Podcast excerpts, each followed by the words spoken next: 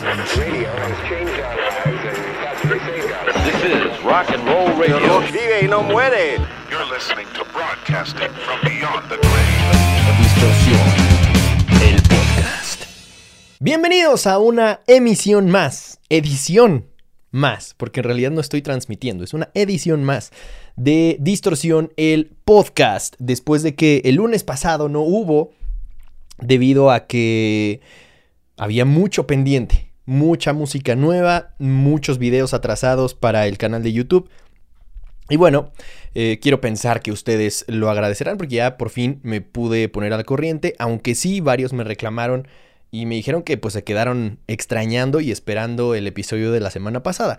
Sin embargo, estoy de regreso con este ejercicio que como siempre les digo me encanta hacer, lo disfruto mucho, me parece un momento para sentarme, realmente juntar, recabar mis pensamientos respecto a lo que esté sucediendo en el mundo de la música durante esa semana o, o alguna noticia que haya dado de qué hablar que me pueda dar para explayarme con, con un pequeño monólogo frente a la cámara y frente al micrófono para que ustedes lo disfruten y lo debatamos juntos. El tema de esta semana es uno que aparentemente ya he tocado en el podcast y que ya hemos discutido bastante en mis redes sociales y en los comentarios de YouTube. Y es que Gene Simmons, el bajista de Kiss, uno de los rockstars más legendarios de toda la historia y reconocidos además, no solamente respetado por la comunidad del rock, sino muy reconocido por aquellos que incluso podrían no tener ni idea de, del mundo del rock seguro que ubican a Kiss y seguro que ubican a Gene Simmons, ¿no? Ya sea porque piensan que Kiss significa reyes infernales al servicio de Satán y que eran de esas bandas que no podían escuchar en los ochentas, o simple y sencillamente porque los ubican y ya. No necesariamente, eh, no necesariamente tendrían que ser fans de su música. Es que fue todo un fenómeno Kiss. Y si bien es cierto, que, pues es muy respetado y lo que él diga se escuchará, también es un personaje, por decirlo menos, peculiar. Tiene de repente comentarios y opiniones que son eh, un poco pues fáciles de aceptar como ley, ¿no?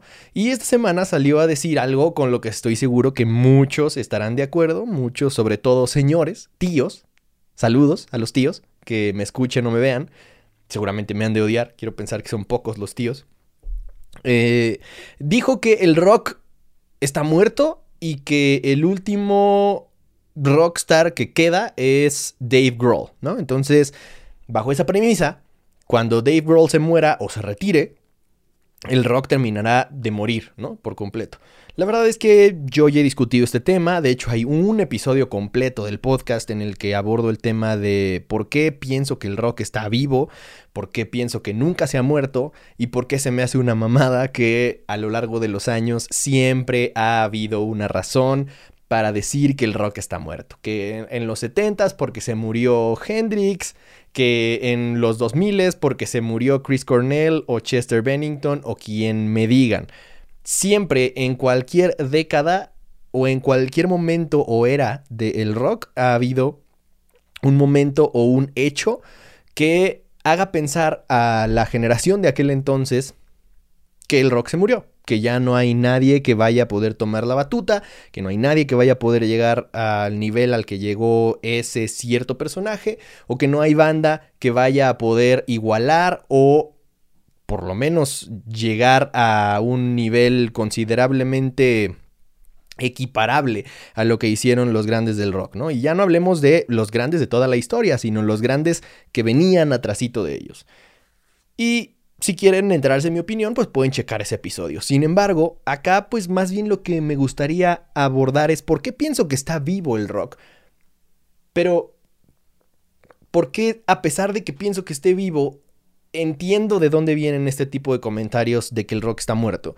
La realidad es que mi hipótesis o mi premisa es que el rock está vivo, sin embargo ya no suena como a muchos les gustaría. Sobre todo a los tíos, ¿no? Sobre todo a los que crecieron escuchando el rock que a huevo debía tener distorsión que a huevo debía tener eh, cierta agresividad, ser contestatario, ser polémico, vender esta imagen de ser un rockstar, ¿no? Y hoy en día hay una corriente bien distinta, ¿no? Y creo que eso pues puede generar que muchas personas piensen que eso ya no es rock, que el rock perdió el filo, que es música comercial, que está hecho para niños, etc. Vámonos por puntos.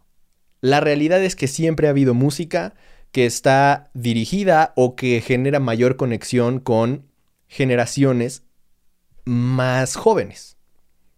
Mientras estaba el, el, hair metal, el glam, el heavy metal inclusive, en su mero apogeo a finales de los 80s, cuando todas las bandas de estos géneros eran los que reinaban no solo el rock, sino la industria de la música, junto por supuesto, las estrellas pop, ¿no? Por Michael Jackson y Madonna ya eran los reyes del pop en aquel entonces y a donde llegaran iban a llenar eh, y tener todo el éxito del mundo, ¿no? Pero cuando estaba eh, el rock y en general los géneros alternativos dominados por esta escena y por esta camada de bandas, apareció el grunge. Y todos los que eran fans y los que crecieron y los que eran de la generación del hair metal, del glam, del heavy metal, pues dijeron que el grunge era una payasada, que era algo equivalente a lo que a nosotros nos dijeron que era la escena emo. Era exactamente la misma idea, ¿no? O sea, era hablar de emociones, hablar de sentimientos, hablar de por qué no tenían voz, hablar de por qué la sociedad no se fijaba en ellos, prefería minimizarlos, prefería eh, dejarlos fuera porque no encajaban en ningún lugar. Y la realidad es que si tú eras fan de Guns N' Roses, sí encajabas en la sociedad. De hecho, en aquel entonces había una guerra, por supuesto a mí no me tocó, pero me la contaban mis papás y mis tíos, que eh, era, si eras fan de Guns N' Roses eras fresa. ¿Según quién? Según los fans de Metallica. Y hoy en día, si eres fan de Metallica, eres fresa. ¿Según quién? Según los metaleros. Siempre va a haber este tipo de guerras estúpidas y de etiquetas que no conducen absolutamente nada nuevo y, tampoco nada bueno, ¿no? Porque realmente no se obtiene nada de este tipo de discusiones que además son eh, infértiles, no, no, no van a producir ni un resultado, no van a hacerte llegar a ninguna conclusión, simplemente cada quien va a pensar que tiene la razón y ya. Una de mis batallas en distorsión, desde que fundé el canal, siempre ha sido esa, eh, contra la idea de que el rock tiene que sonar de cierta forma. Y hace un par de semanas tuiteé eso. Tuiteé que nunca permitas que nadie te diga cómo es que debe sonar el rock. Y esta frase la retomé en un video de hace unos días, en la que no solamente decía eso, sino terminaba la frase diciendo, el rock suena como se le da su chingada gana es por supuesto una adaptación de esta frase célebre de que los mexicanos nacemos donde se nos da la chingada gana. Y este, y, es, una frase muy, muy mexicana en el sentido de que los mexicanos sentimos que siempre nos salimos con la nuestra, ¿no? Y es una frase que se le atribuye a Chabela Vargas. Ella, ella fue la que, la que dijo que era mexicana y que pues si ella se sentía mexicana, a pesar de haber nacido en Costa Rica es, es, mexicana porque los mexicanos nacemos donde se nos da la chingada gana, ¿no? Y háganle como quieran. Y esa es una filosofía muy mexicana de, de yo soy un chingón, me la pelan todos y yo hago las cosas como a mí se me dan la gana, ¿no? Por, por los huevos mexicanos que tengo.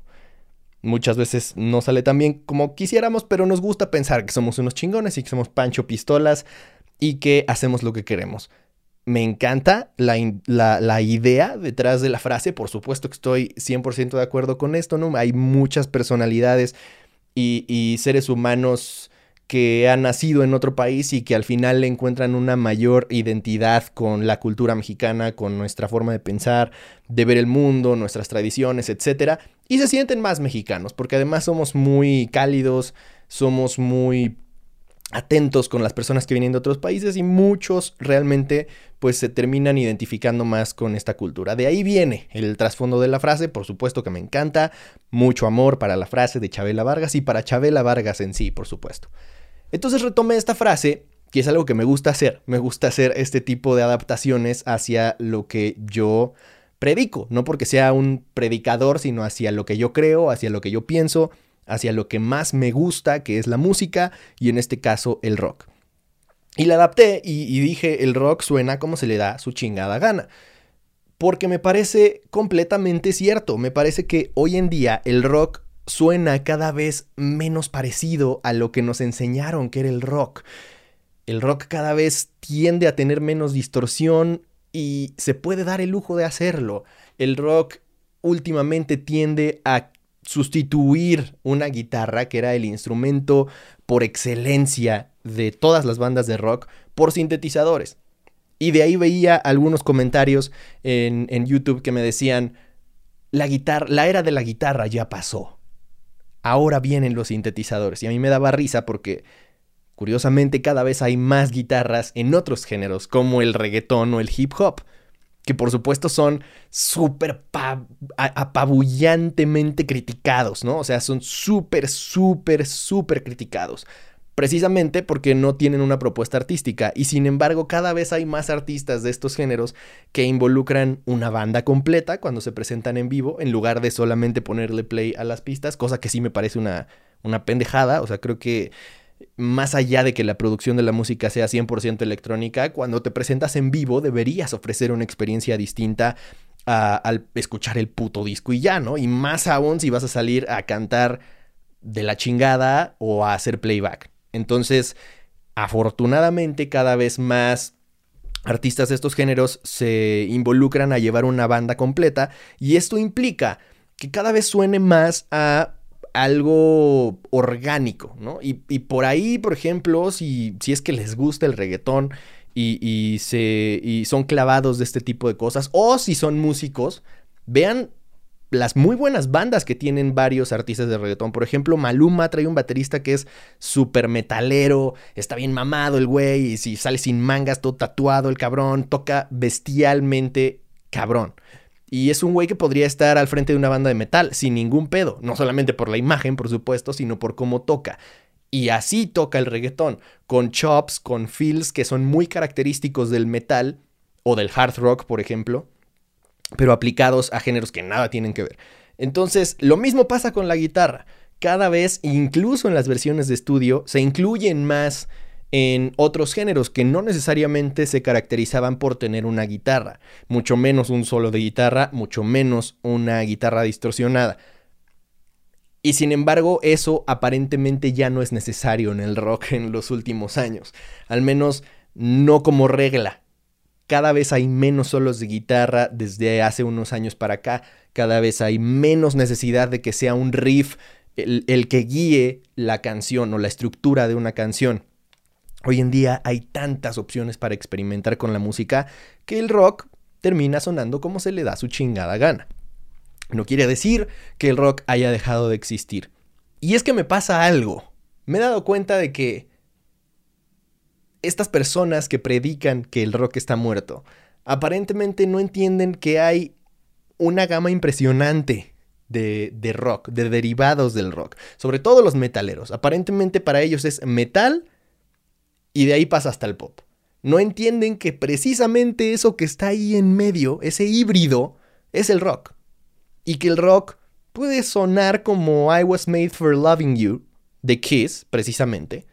Que por cierto, cuando salió fue un putazo, todo el mundo la cantaba y, hasta el día de hoy a pesar de que sí hubo gente que la criticó por ser el momento en el que Kiss se vendió, etcétera, Hoy en día si van a un concierto de Kiss van a ver a un buen de tíos que seguramente se la pasan diciendo que el rock está muerto, cantando una canción que en esencia es disco, música disco.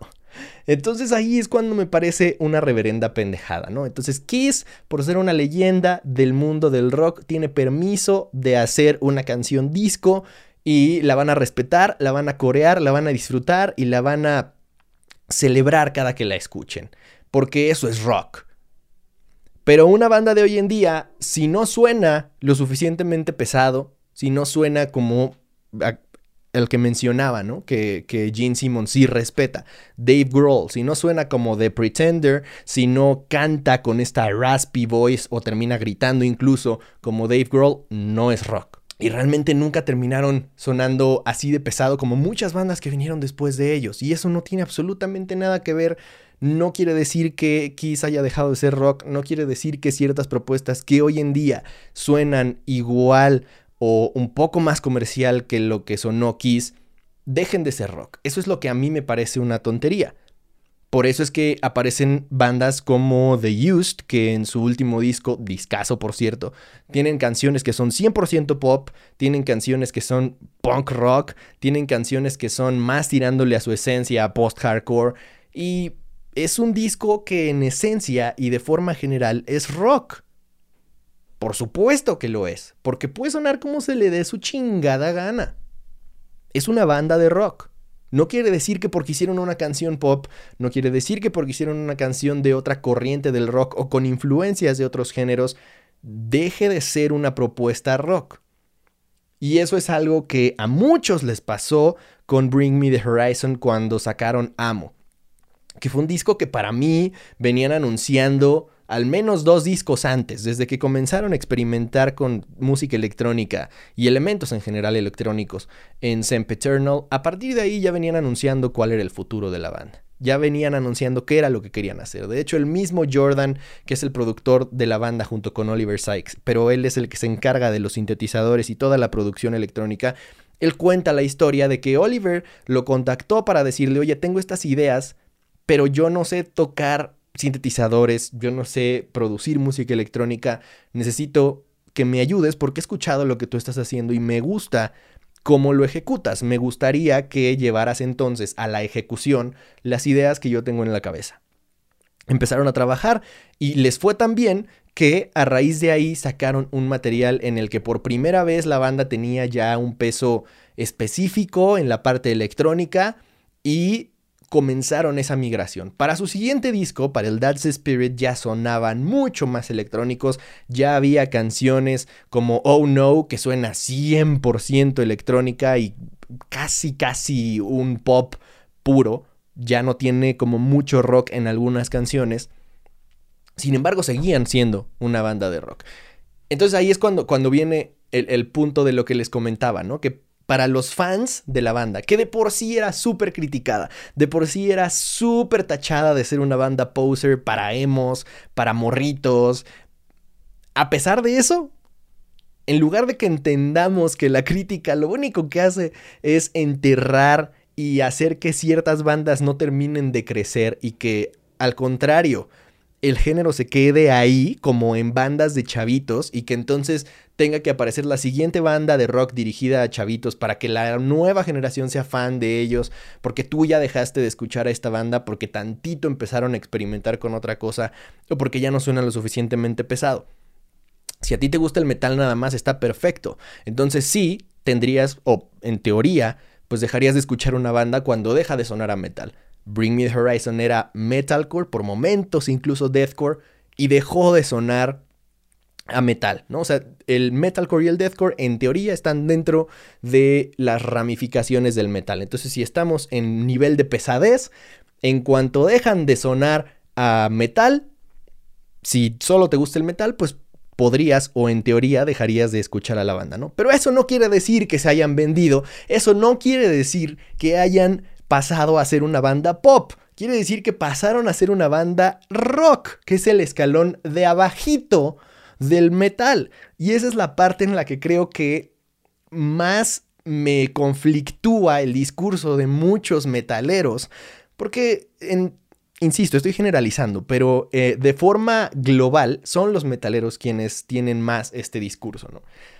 Y por eso yo nunca en la vida he dicho que soy metalero. Jamás en la vida. No me interesa ser reconocido como metalero. No me interesa escuchar más metal que otra cosa. Me gustan muchas bandas de metal, por supuesto. Me gustan algunas que son trus, por supuesto. Me gustan un chingo que son posers. Me maman. Y no me importa, por eso precisamente yo agarré este mote de ser el rey poser, porque es una forma de burlarme.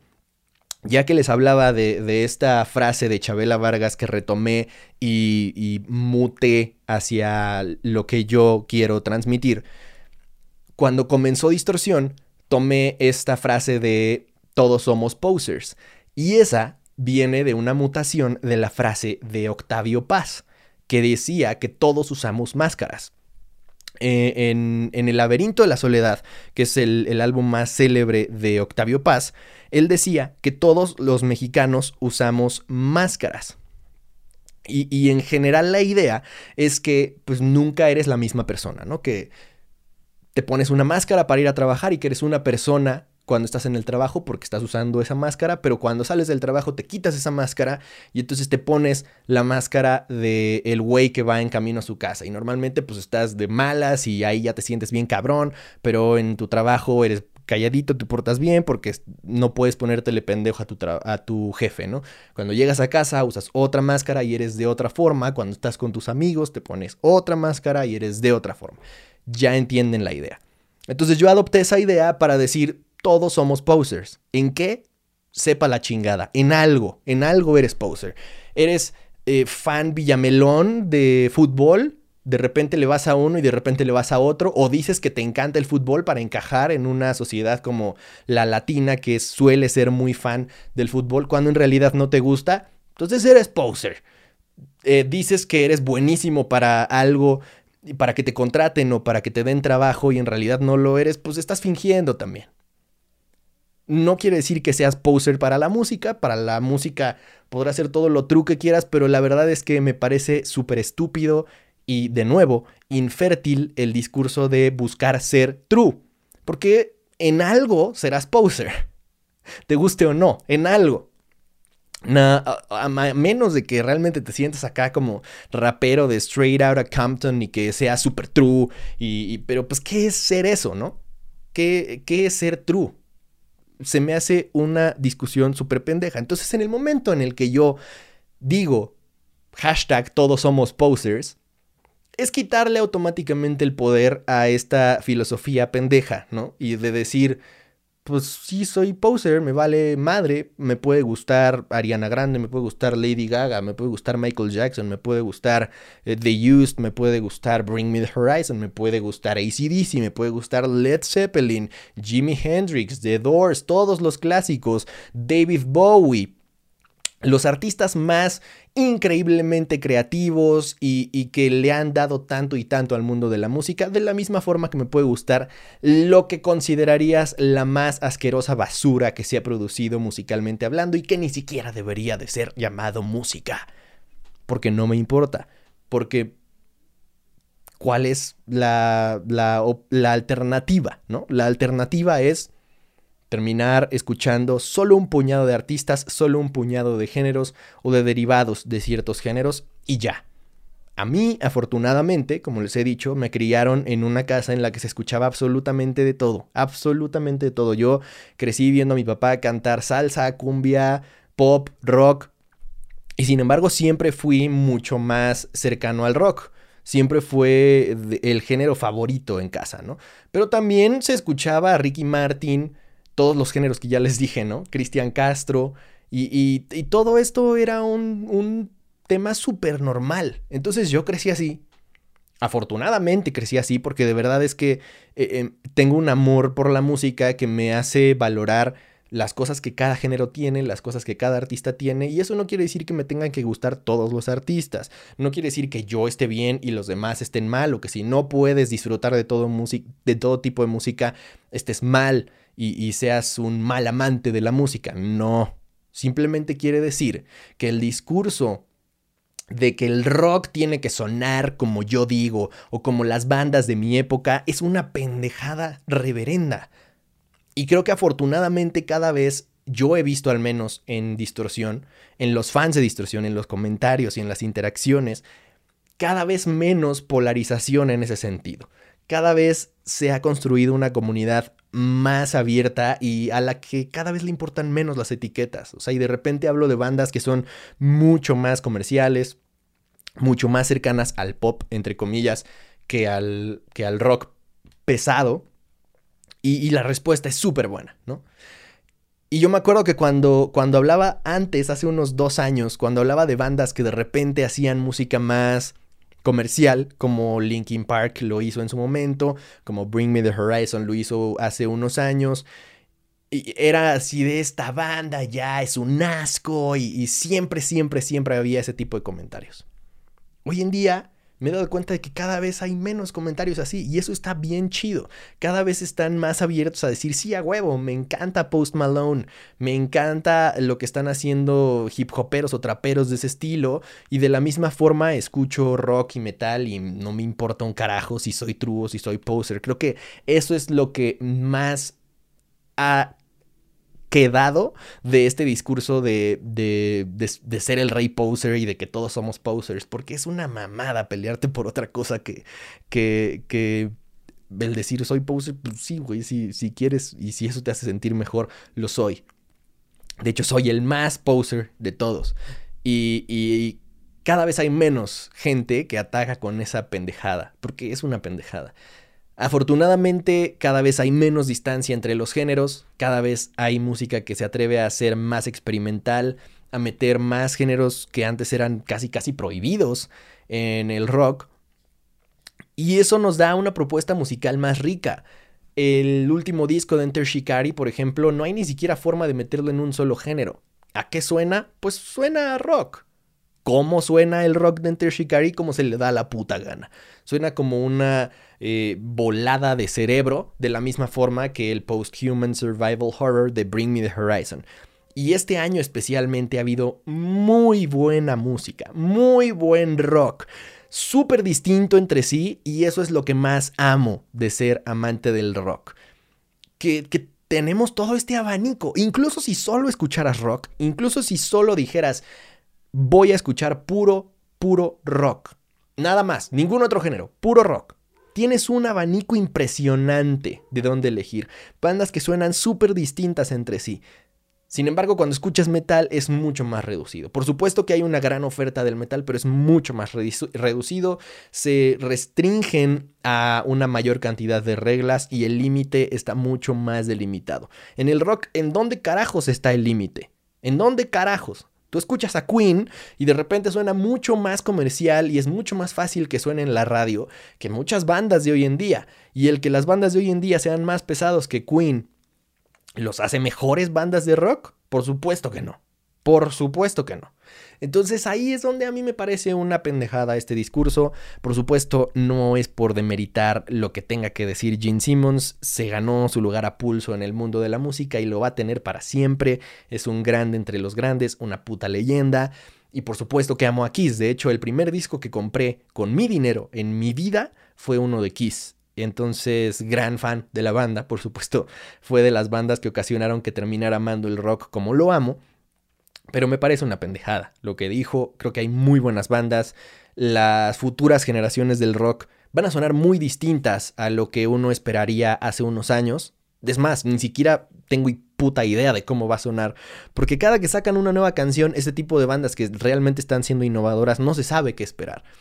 Y entre ellas están bandas que este año sacaron de los mejores discos de, de, los últimos tiempos, ¿no? O sea, los ya mencionados, pero también incluiría, por ejemplo, a Palais Royal, que lo están haciendo brutal. Son una banda que justamente suena mucho más clásico, mucho más similar a bandas clásicas del rock. Y, y así vienen muchas propuestas que van a empezar a experimentar y a sonar cada vez menos fácil de encasillar en un solo género eh, Royal Blood, Nothing But Thieves. Y estas bandas seguramente van a inspirar a muchas más bandas atrás de ellos que harán que cada vez tengan menos miedo de empezar una banda de rock sin tener un pedal de distorsión, por ejemplo. O empezar una banda de rock en la que no necesariamente va a haber un guitarrista. Y entonces sí, en lugar de meter un guitarrista, voy a meter un cabrón que toque los sintetizadores. Y a ver qué chingados, ¿no? A ver cómo suena, a ver qué putas. ¿Por qué? Pues porque el rock se puede dar esas libertades y el rock suena como se le da su chingada gana. Entonces sí, el rock. El rock no está muerto, señor Gene Simmons. Simplemente ya no suena como usted lo recuerda. Ni siquiera como Dave Grohl lo recuerda. Pero afortunadamente, Dave Grohl es una de esas personas que no solamente ha sabido hacer las cosas impresionante, o sea, el ser el baterista de Nirvana y después, después de la muerte de Kurt Cobain, superarse de haber perdido a uno de sus mejores amigos y fundar otra de las mejores bandas de la historia del rock, es algo que solo él se puede dar el lujo de hacer y por eso es recordado como Grohl, nuestro señor, en distorsión.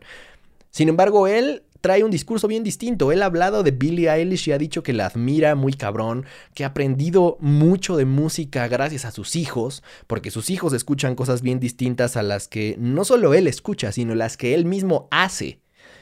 Y esa apertura de mente que te da estar dispuesto no a inculcar lo que tú crees que es rock y lo que tú crees que es buena música hacia las siguientes generaciones, sino esperarte a escuchar qué carajos disfruta la, la generación que viene atrás de ti. ¿Qué le gusta?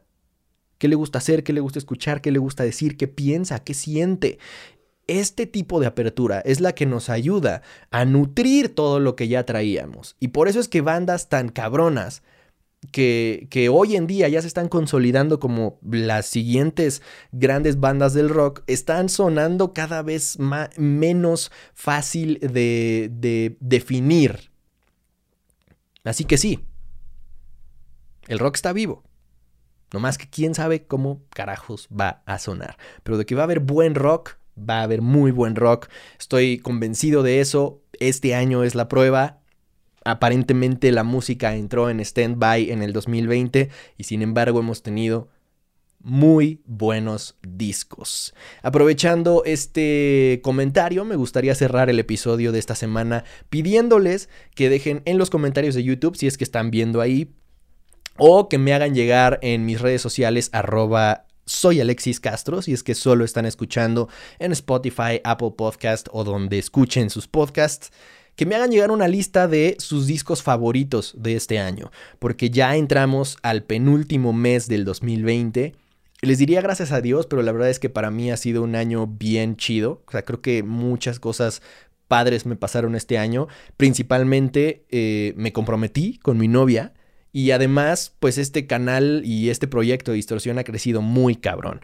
Y por último, pero no menos importante, también este año voy a comenzar el programa de radio. Así que si no estaban enterados y llegaron hasta acá, número uno, comenten un emoji de radio si están viendo en YouTube. Y número dos, eh, pues dense por enterados de que este jueves comienza Distorsión en radio. Así que vamos a poder escuchar toda la música de la que siempre hablamos, discutimos y nos compartimos en este espacio pero ya en radio, en forma, y eso me tiene muy emocionado porque va a abrir muchas otras puertas, va a significar muchas otras cosas de, crecimiento impresionante para el proyecto de distorsión, y eso es solo gracias a ustedes. Entonces, no les diría que estoy agradecido de que ya se va a acabar el año, pero sí estoy consciente de que ha sido un año muy complicado, un año muy diferente para, la mayoría de nosotros, y va a acabarse la buena noticia es que hubo muy buena música, muy buena música y los que son amantes de distorsión no me dejarán mentir. Casi cada fin de semana ha habido reviews de nuevos discos y les ha ido bastante bien porque de verdad han sido muy buenos discos. Ha habido algunos que han decepcionado pero han sido los menos. Entonces háganme llegar su lista de 20 o de 10 discos favoritos, en orden por supuesto, de el que menos les haya gustado al que más les haya gustado, para ir haciendo un consenso y que por supuesto complemente la opinión que yo ya tengo para prepararnos para esa lista de lo mejor del 2020 en distorsión. Muchas gracias por haber escuchado hasta acá. Recuerden, si escucharon hasta este momento, comenten o háganme llegar en mis redes sociales un emoji de radio para darles mi corazón. De verdad, gracias por escuchar, por ver, por seguir, por apoyar, por compartir.